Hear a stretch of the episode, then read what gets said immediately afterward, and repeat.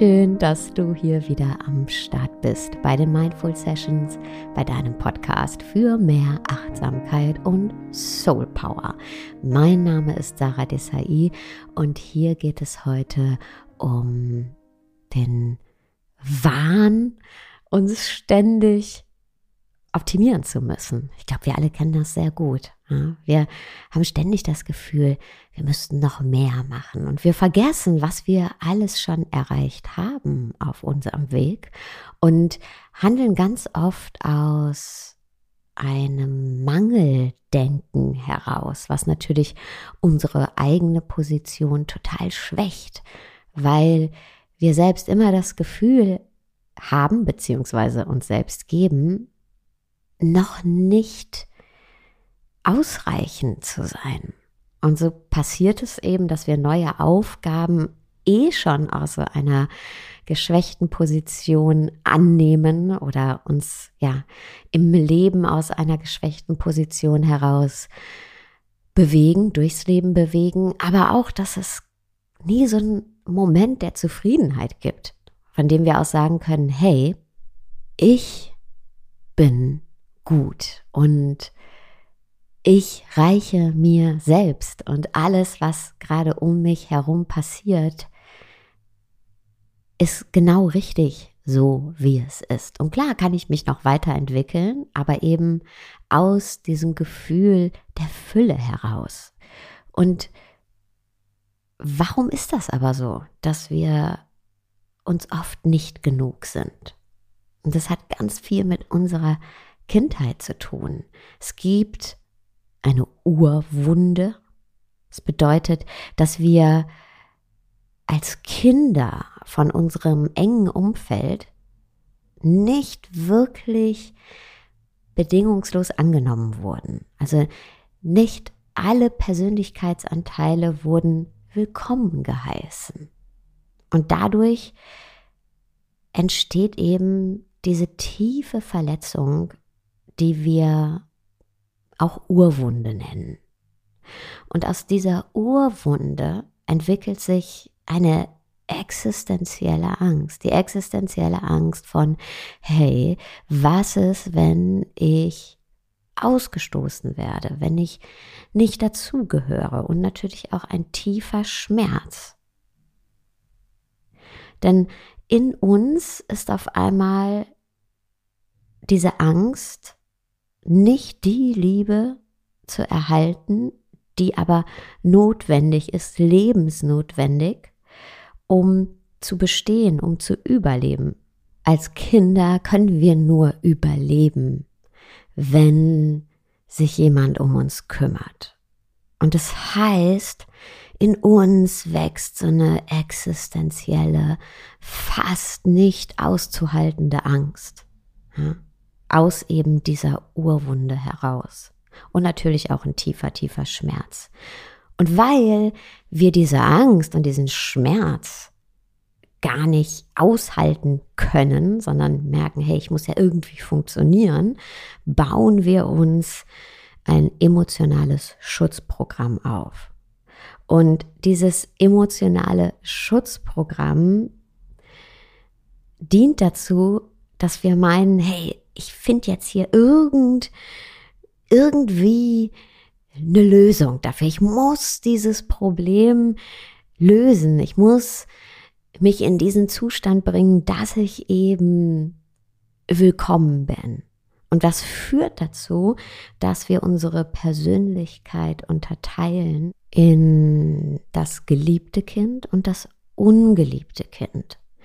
Und das geliebte Kind sind die Persönlichkeitsanteile in uns oder ähm, unsere Verhaltensweisen und so weiter, von denen das Umfeld, also unsere Familie und andere Menschen, mit denen wir zu tun haben, sagen, ja, so, wenn du so bist, das finden wir gut. Ja, da können wir dir gutes Feedback geben. Das heißt, das geliebte Kind in uns, das kann den Anforderungen oder Erwartungen des Umfeldes zwar gerecht werden, steht aber trotzdem ständig unter Druck, weil wir immer das Gefühl haben, okay, ich muss mich beweisen.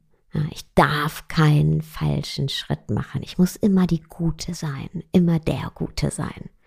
Und das ungeliebte Kind in uns, das ist der Anteil in uns, der gespiegelt bekommen hat, du bist hier nicht willkommen, so nicht. Und den verteufeln wir dann selber. Ja, wir selbst machen den zum ungeliebten Kind. Ja, aber ist ja ein Anteil in uns, trotz alledem. Wir können den nicht abspalten.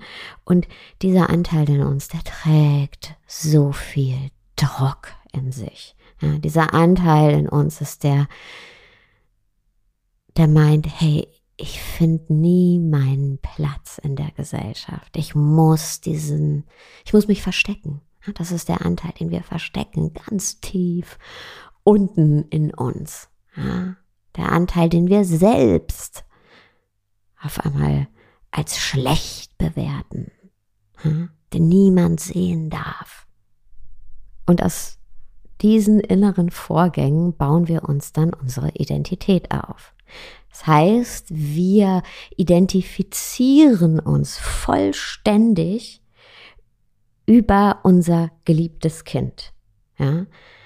Das ungeliebte Kind verdrängen wir und bauen unsere gesamte Identität auf eben diesen Vorstellungsbild des geliebten Kindes auf. Und was bedeutet das? Ja, wir sind eben in dieser konstanten Spannung, die Gute zu sein, der Gute zu sein.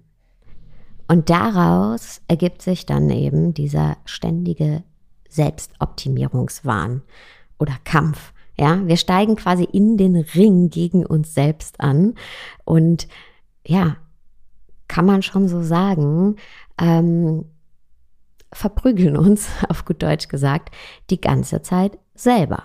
Ja, da wir eben einen Anteil von uns immer wieder zurückdrängen. Ja, du musst da unten im Dunkeln bleiben, spricht das ungeliebte Kind. Und das geliebte Kind muss immer versuchen, gut zu sein, immer gewinnen, immer perfekt sein, immer scheinen. Und das ist ein Prozess, der nie aufhört. Das heißt, wir erlauben uns nie eine Pause. Wir sind ständig in diesem, in diesem Kampf, das geliebte Kind aufrecht zu erhalten und bloß nicht natürlich in Kontakt zu kommen mit dem, was dahinter liegt, nämlich auch dieser Urwunde, ja, dem Gefühl der tiefen Verletzung. Und wir wollen diese tiefe Verletzung nicht mehr spüren. Wir haben da so eine Angst vor, dahin zu gucken.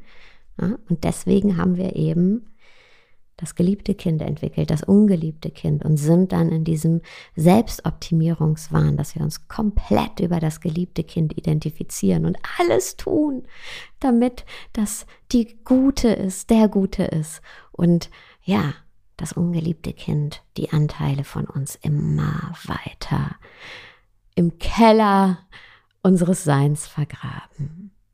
Und das ist wahnsinnig anstrengend. Und natürlich helfen Übungen dabei, aus dem Selbstoptimierungswahn auszusteigen. Ja, Affirmationen, Selbstfürsorge, all das. Aber was es auch braucht, ist wirklich das Fundament zu hinterfragen, also uns mal die Urwunde anzuschauen mal ganz ehrlich zu uns zu sein und dahin zu schauen, wovor wir so viel Angst haben. Ja? Und das ist nicht einfach, denn wir haben oft unser ganzes Leben damit verbracht, da nicht hinzuschauen. Ja, aber diesen Schmerz mal zuzulassen und dann zu merken, es ist okay. Ich war damals alleine oder wurde nicht im Ganzen in meiner Persönlichkeit angenommen. Aber heute bin ich nicht mehr abhängig. Heute gibt es keine existenzielle Angst. Selbst wenn Leute Dinge an mir nicht gut finden. Ja?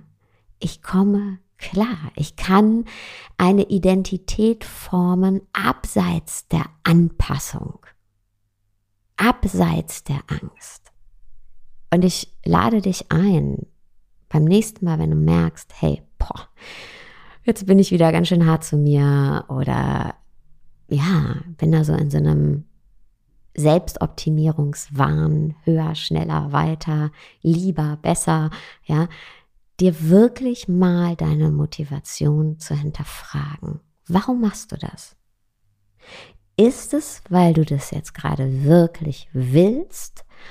Ist die Motivation dahinter Liebe, Freude? Ja? Oder ist die Motivation dahinter Angst? Schmerz entsteht das aus der Urwunde heraus. Und da einfach mal eine Aufmerksamkeit für zu entwickeln. Offen zu bleiben in deinem Alltag, das zu reflektieren. Und oft reicht schon diese Aufmerksamkeit. Und wenn du das regelmäßig machst, oder wenn wir das regelmäßig machen, gilt für mich ja genauso, dann kommen wir in Kontakt mit uns. Und dann kommen wir auch in Kontakt mit unserer Urwunde und dann können wir liebevoll mit uns selbst sein und Schritt für Schritt uns lernen zu akzeptieren, auch mal das ungeliebte Kind aus dem Keller holen und anschauen und mit ihm sein. Ja, diese Persönlichkeitsanteile von uns, die wir verteufeln, äh, die auch mal ans Licht zu lassen, Luft daran zu lassen und uns in unserer ganzen Persönlichkeit annehmen. Ja? Und auch mal Dinge nicht tun, von denen wir denken, wir müssten sie tun, weil wir die Gute sein müssen. Und dann zu merken, hey, es passiert gar nichts. Schlimmes. Ja, vielleicht, ja, vielleicht stoße ich damit nicht immer auf Applaus, weil die Leute da jetzt was anderes von mir kennen. Aber du merkst, hey, es ist okay. Jeder Anteil von mir darf da sein.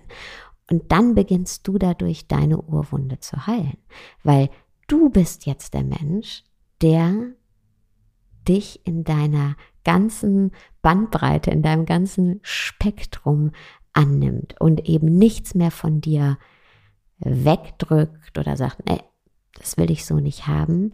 Und du bist jetzt der Mensch, der eben deine Urwunde heilen kann. Aber nur, wenn du eben alles an dir anschaust und annimmst. Und so kann die Urwunde peu à peu ausheilen und du auch aus eben diesem Selbstoptimierungskampf aussteigen. Es ist ein Prozess. Es ist ein Prozess, der, glaube ich, auch nie zu Ende geht. Und das ist okay. Ja, das ist vollkommen okay. Aber dieser Prozess schenkt so viel Freiheit, weil er uns eben in die, ja, in ein selbstbestimmtes Leben führt. Ein Leben, das wir dann nicht mehr unter konstanter Anspannung, unter konstantem Druck oder konstanter Angst führen, sondern ein Leben, das wir in Freude und Liebe führen können. Vielen Dank, dass du heute wieder zugehört hast. Ich wünsche dir jetzt mit diesen Worten noch einen wunderschönen Tag, Abend, wo auch immer du gerade.